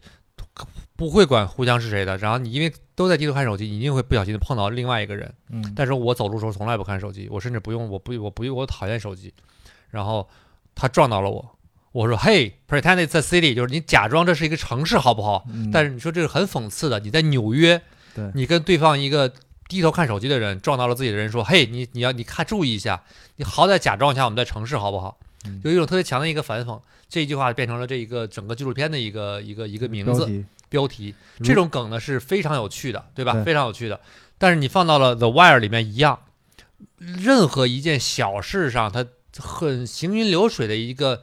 推进来的台词台词，变成了这一句的一个 slogan，这这一集的 slogan，进而去佐证了这一集呃核心的一个一个内核吧。对，这种感觉是，我说这是编剧的厉害，这就是编剧的作者的厉害。刚才迪奥说这个假装我们在城市，我们 Draw Talk 第二月份的呃非虚构那个盘点，我们聊大概聊了好像得有十分钟，这个这这纪录片儿就是马丁·西克塞斯监制，然后里面他也作为一个采访人之一，他是主要采访人，对对对嗯，然后我觉得大家也可以看看，挺也挺有意思的。嗯啊。然后再说回火线，其实去年的时候，他有一幕又被拉出来，有很多人觉得特别什么有预言，哎当然这是搞笑了，就是大家为了凑梗嘛，就是说火箭当年他们每一次这个街边卖毒品，其实都在喊这个当季最流行这个毒品的名儿嘛，就 Pandan Pandemic，就是里面有好多这种当时特别流行的一些词汇，比如说 W WMD 吧，嗯是说那个大规模大规模杀伤武器，然后包括刚才咱们说那个 pandemic，就是是是去年赶上新冠了嘛，对吧？对，然后还有什么 Trump Tower，就是说大家后来有剧迷有统计过，说在火线这五季，就是街边卖毒品这些小商贩儿，咱可以这么说，嗯小商贩儿用过四十几个不同的这个毒品名，其实就基本上就成分都是一样的，只不过每次就换一名，可能加点其他的。这是 r i s Elba 跟他们说的嘛，就是你要换，就我们怎么做 marketing，对要换名字，要让不断有新的感受。如果你觉得这个东西不好，不不，这个这个就东西口碑烂了怎么办？换个名儿，这就可以了啊。死神贝尔去念这个商科这段儿也是特别特别黑色幽默、特别搞笑的一块儿。一个类似于像夜校的这么一个一个啊，伊德瑞斯艾尔巴阿尔阿尔巴吧，他他的中文现在大家应该怎么统统一应该是这么翻译的啊？他演了一个非常有魅力的角色，这个是我非首先我非常喜欢这个演员，哎，你你我不知道这个你知不知道啊？他当他和麦克诺蒂、外韦斯特这俩演员在在《Finding Dory》《Finding Dory 海底总动员二》里出现嗯过，你知道吗？我知道伊德埃尔巴出现了，你知道这两个海狮在那嗯个礁石上哪儿吵架？就是他们俩。就是你我的位置，我的位置，我的位置，对对我的位置那个啊，我这属于我我我特别喜欢听那个后面配音演员是这个。就当时我看《海底总动员二》的时候，给我乐坏了一块儿。因为我当时当年应该还在一刷一刷 The Wire，其实我对 Mac d o t y 是没概念的，嗯，但我对 Idris Elba 的这个 Elba 的这个声音特别的特别的清楚啊。如果大家已经看看了一遍，或者说对这两个演员有了解的话，我觉着你等你看完一遍吧，你去再看这两个人的演员采访，你就会回来再去敬佩这两个演员的演技或者口音。俩英国人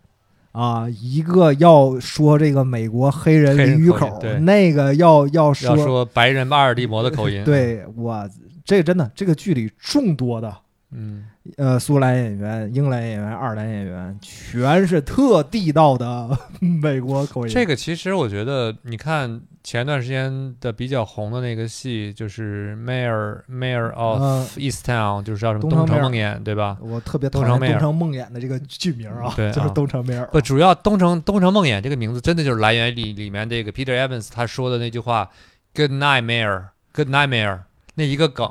但那个梗你看幕后的时候，他你能看发现那个梗其实是他在在片场的时候不小心说串了的，然后导演把那个段保留了，变成了一个梗。嗯啊然后说这个戏的是在于那个戏里面就强调了一个怎么去让他们去模仿模仿这个 East Town，就换句话，他们这个这个这个叫呃那个位置的口音，他们说哦 good home 还是 home 还是 home 会有不一样的说法，o 有多少个？他们要不断的练 o 的说法，所以这就是我觉得 HBO 他们做戏，你看那个那个戏也是 H HBO 的嘛，嗯，他们会有个比较严格的一套体系，就是说我该怎么去更好的去表现出来，就是怎么能够让所有东西变得真的很真实，很有说服力啊。这个，哎，东城妹，然后聊的话又多。那天准备跟苏芳好好聊这个来着，因为嗯也这翻了好多花絮嘛，就是说片场里所有的演员，除了这个温斯莱特之外，其他人在间隙过程中是不敢改口音的。嗯，因为那地儿这口音特怪，用词儿也怪，就大家在平时就拍摄间隙还保持口音，只有温斯莱特一个人敢。我开拍的时候，夸口音一换，回来接着接着接我的英音。对，这这个这口音这事儿还是英国演员做的太优秀了。然后这个是个不得不说，当他们的戏在本本国接的戏不够多的时候，在美国拍多了，不得不变成这样子啊。然后这个是演员的一个小彩蛋吧。如果说大家喜欢看动画片儿《海底总动员二》的时候，可以看看我我之前聊的这俩 海狮在这儿对决的这块儿。然后接下来其实好多的花絮是在集中在演员本身的。你比如说，我我这里总结，其实欧玛这个演员是最多的，Michael Canny Williams，就迈克尔·威廉姆斯。这个人我觉得特别特别神奇。就是我我第一遍看《火线》的时候，我认为我从来没看过这演员的戏，但是其实我是看过的。他在《波士顿法律》里面演过一流浪汉，而且这流浪汉还挺著名的，因为当年那个那个啊，艾伦少和和呃 k a r i n 丹尼 k a r i n 丹尼 k a r i n 曾经用枪指过他，然后最后赔了他一大笔钱什么的。他在那集里戏份挺重，但是那里我对这个演员就没有太深的印象。我直到看火箭，我以为我是第一次看的，其实并不是。然后这个演员神在哪儿呢？他。首先要说一点，他脸上欧玛脸上刀疤不是欧玛的，是演员的，那是那个演员真刀疤。而且他在很多采访中说，这个并不是说当年他是小混混，然后被人砍了怎么样，是因为他二十几岁的时候一次过生日他喝大了，就卡 了，摔了，就摔了，就是就是就其实这理由很 很很无趣啊，但是就是一真事儿，包括。到后来他必须要演那个有刀疤的角色了。对，另一个 Marlo 那演员，那演员脸上那刀疤也是真的。嗯，这个是这这戏比较好玩儿然后这个这个嗯，迈克尔·威廉姆斯这个人在演完《火箭》之后，他在美国属于混混圈，他就封神了。因为我后面我看了一个 Vice 那电视台，Vice Land，专门拍了一个跟这种。就灰色地带吧，也都是一些非法的，比如说飙车，或者卖一些这种就没有那么强烈的效果那种毒品，然后包括什么南非非法去挖那些鲍鱼，然后出口中国，就是都是每每一期是调查这种事儿的。他作为这个纪录片的主持人，有一期就专门去采访飞车党什么的，当时的人就就制片的部门就说。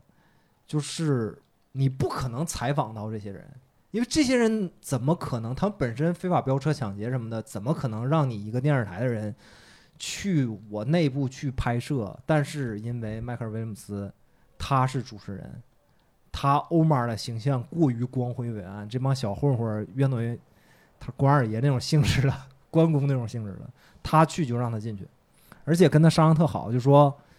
就是，而且是属于邀请他进来，说拍我们这个车库啊，包括我们一些流程，我都会跟你说。但是，就你把我们脸打马赛克，然后声音处理一下就 OK 了。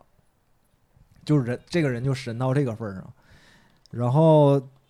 这个这个怎么说呢？也是因为他优秀的发挥吧。他本来这个欧玛那角色很早就会被写死的，但是因为演员演的太好了。就是改变计划，让他成为一个非常主要的角色，而且我们看火线的时候，所有这些混混啊，这些黑人俚语都特多，各种各样的骂人的话。但这个也是我看了花絮之后后知后觉的一件事儿。你回去看欧玛的每句话，欧玛从来不用脏字儿，而引经据典。就特别有文化，就感觉有文化。对，包括你看他在所谓金盆洗手之后会选择的生活方式，跟选择去一个海滨城市待着这种感觉，也跟其他的这种我们说混混也好完全不一样。对啊，包括他在做事情的时候，你看他是用一种最粗俗的方式，拿把枪进去说抢了抢钱了，给钱往这里装，就你感觉他特别的粗俗。但他你看做这些事情的时候，他是非常有逻辑的，而且每一件事情计划的非常到位，时间卡的也准。他其实是动过脑子的啊，情志双高啊，就顶级的。然后这个我不知道你看没看过《老爸老妈罗二史》？看过呀，我那那是我最喜欢的这个情景喜剧们之一嘛。记不记着莉莉有一集吹哨？我搜了一下，是第八季第八集。莉莉就是回顾她年轻的时候欺负人嘛，穿了一个黑皮衣，拿了一个棒球棒，吹哨。她那段就致敬欧玛，仿欧玛那个吹哨那段。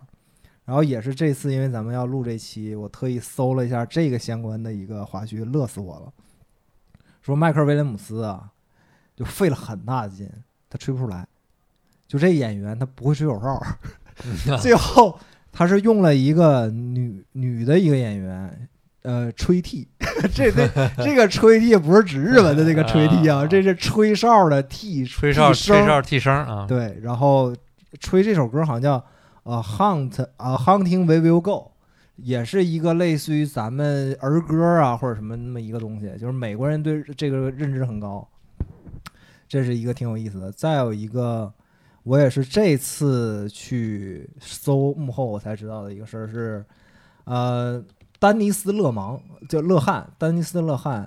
是这个剧里唯一一个，哎，这块儿有点涉及剧透啊，就是说写死欧玛吗？只有这一个编剧，因为别的编剧都不想作为写死欧玛这么一个编剧，然后就是这块儿要写死，那你来吧。这个这个编剧也也有很多比较知名的优秀作品啊，就是呃小李那个《禁闭岛》，他属于嗯联合编剧之一。啊，当然特特别特别多了，我就再再说一个吧，因为我这次准备了巨多，咱以后如果再以后再找机会再可以再多聊。我觉得今天时间差不多了，咱们就先把这个时间放在这样，就我还是希望大家听完之后能够愿意去花点时间去看一看这部戏。对，就哪怕你当成一个调剂，一天看一集也都可以，其实很快乐的，这个过程真的很快乐啊。我最后补充一个好玩点，也是呃奈飞，呃这今年开年尼古拉凯奇不做了一综艺嘛，叫《脏话史》。对，有一集特别请了这个火线演员说 shit 这个，就超长的 shit 这这这个，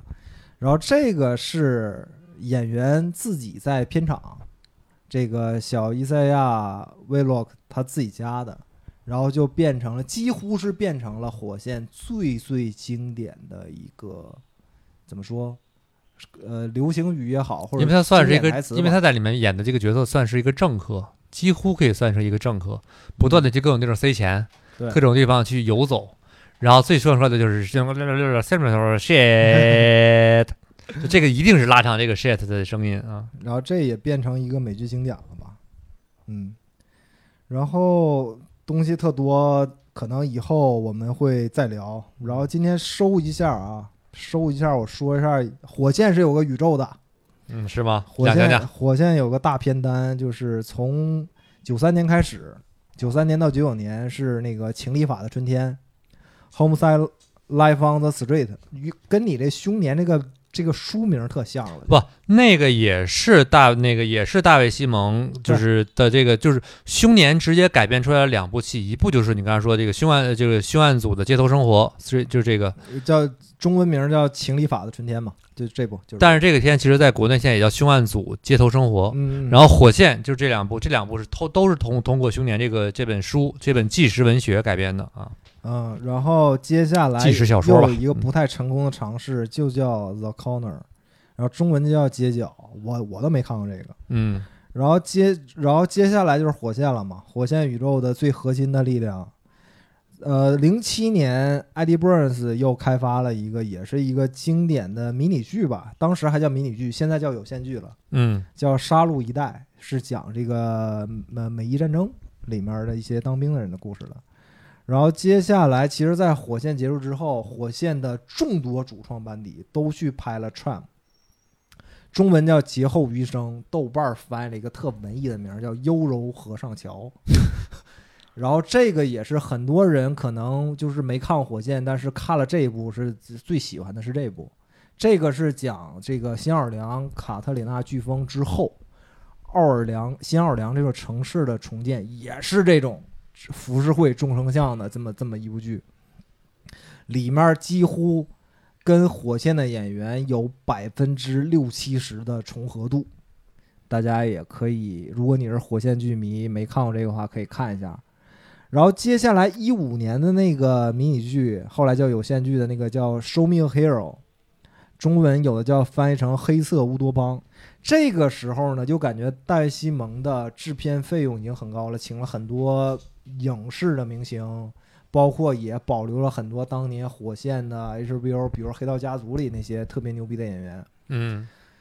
这个时候感觉制作的水准上去了，就是怎么说，整个制片的，就是钱能看见花在哪儿了，就你看到钱的钱，看到看到钱了。能看见钱了，但是故事的水平距离火线还是嗯 差了好好多，感觉就是没有那个味儿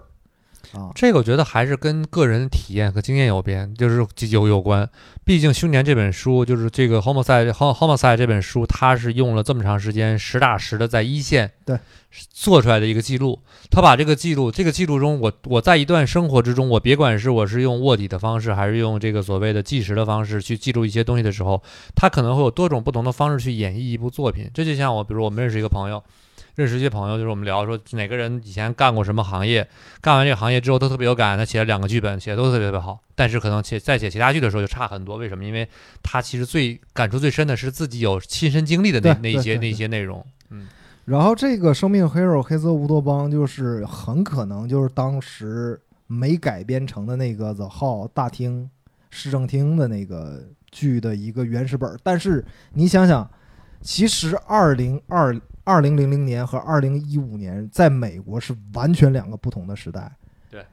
就大家如果你了解一点美国的名声啊或者什么什么，你就知道这这两个年代真的非常不一样。但可能是当初一直想拍没有拍的市政厅。到一四年、一五年再去拍一个市政厅，那个味儿你再改，就是符合当时那个环境就不太对了。然后接下来，我认为是大卫·西蒙近年来就是一个特别失败的一个《堕落街传奇》。当然，有人也说好啊，是讲这个七十年代纽约地下这个黄色录像产业，嗯，也是讲也是讲美国地下很多什么酒吧老板呐、包括站街女一些很多东西乱七八糟东西。这个就感觉我我是赖这个那个富那富兰兰啊，我是觉得他在里面一搅，就感觉这个味儿不对了。但是可再再回头看的话，这个剧还是有点乱，就不像火线这种我讲了一个生态圈，牵一发而动全身，就这种感觉，还是。呃，相对比较独立，虽然是你也描述了当时一个很混乱的纽约的一个中丞相，但是深度不够。这个可能我不确定啊，就有一些剧，他们还是在在在剧本的创造过程之中，呃，把一些看起来有联系的东西强联强强联系到了一起。对，其实你在真正把它拍拍成剧、拍成影像，再重新放大的时候，原来一些可能在编剧本过程之中不太明显的一些不不和谐，就会被无限的放大。《对，嗯多尔街传奇》确实有点迪奥刚才说的这种感觉。然后最新的其实是艾迪·伯恩斯，啊、去年拍那个《反美阴谋》，这《反美阴谋》我还没看，是那个《火线 Bubble》那个演员他主演的。啊、这个 Bubble 终于演主演了，嗯这个我看看吧，如果有第二季的话，我把前面补一下。行了，这个火线宇宙这个片单，大家可以斟酌去看一下。我觉得还是先把火线看了吧，对你包括你必须得不是，我觉得你必须得爱上火线，对 你才对这整个这个片单其他作品感兴趣。你像比如说，我就是看完火线就看凶年觉得很爽，我现在就有点想看那个刚才你说那一部凶案组的街头生活那部戏，嗯，那部戏呢就会好奇一点，但是我知道那部戏太早了，对吧？九三年，九三年到九93年，对，可能我会觉得看的会比较痛苦。最主要原因啊往往是因为画质，你先呃对画质你会很痛苦，但是你看里面出现的人，你会非常快乐。嗯、你都不知道有多少个人曾经演过这个《Homicide on Street》这个 这个这个剧，能乐死你。就是一些我们现在看非常当红的电视演员或者特别牛逼的电影电影演演员当年去跑跑了这个马，跑了这个戏马仔啊，，对，就是客串演了一个小角色，嗯，这个这个这个这个快乐还是有的。行，可以。反正我还是觉得吧，大家如果有兴趣的话，还是最好能够看一看这部《火线》。同时呢，如果还希望看到更多关于这种呃凶杀也好，还是所谓的这种警察的一些故事也好，可以看一看这本译文纪实出版的《凶年》这本书是非常不错的。这是我觉得结合在一起看吧，会让我们对这部戏有更多的感觉。当然，我们其实讲了这么多，也是希望大家除了看剧本身的快乐之外，还能适当的，也许能够理解为什么我们会这么这么喜欢这部戏，甚至想嗯抓抓住一个时间来专门去聊这部戏，对吧？对啊，当然我们后续吧，也希望再看一看能不能再找一找时间，把后续吧再找找一找时间，把火线一些其他的一些故事，再以其他角度，我们可以做一些专题，比如说关聊演员的，对，聊编剧的，还是聊一些场景的，还是聊一些服化道的这些东西，咱们都可以专门拉一期去聊啊。我反正不着急，就是这个东西，火线什么时候都可以聊，而且这个我会几乎会，呃，反正听我们台就反反复复，你都会听到这东西。我我永远不担心说我把谁推荐火线推荐烦了，嗯不，可能。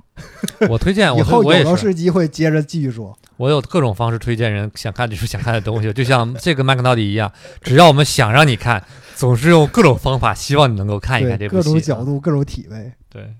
行吧？行吧，我觉得本期就到此为止吧。啊，咱们有空再聊，下次再见，拜拜。拜拜。